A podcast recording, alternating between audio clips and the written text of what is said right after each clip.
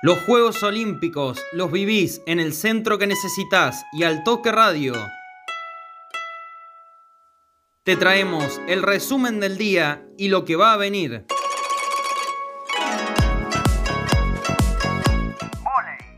Argentina está en semifinales.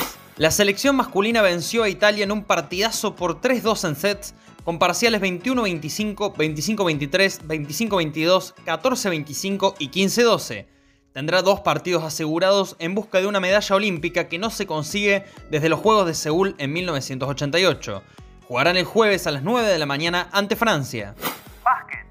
Argentina quedó eliminada de los Juegos Olímpicos luego de caer ante Australia por 97 a 59 en los cuartos de final.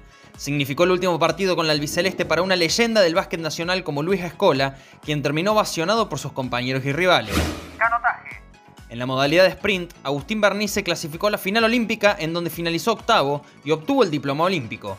Fue su debut en eventos de Juegos Olímpicos para el oriundo de la Barría. Finalmente no hubo medallas en esta disciplina para la delegación argentina, que finalizó muy bien posicionada. La dupla Lange Carranza se quedó con la medal race en NACRA 17 mixto, al igual que la dupla Travasio Brands en el 49er FX femenino, pero por la tabla acumulada no les alcanzó para subirse al podio.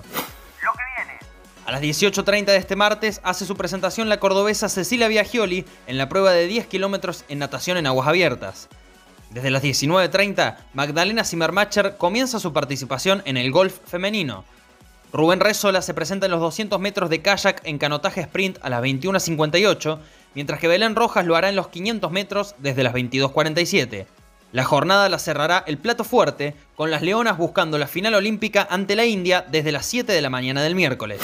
El centro que necesitas te trae toda la información de los Juegos Olímpicos Tokio 2020. Nos escuchamos mañana.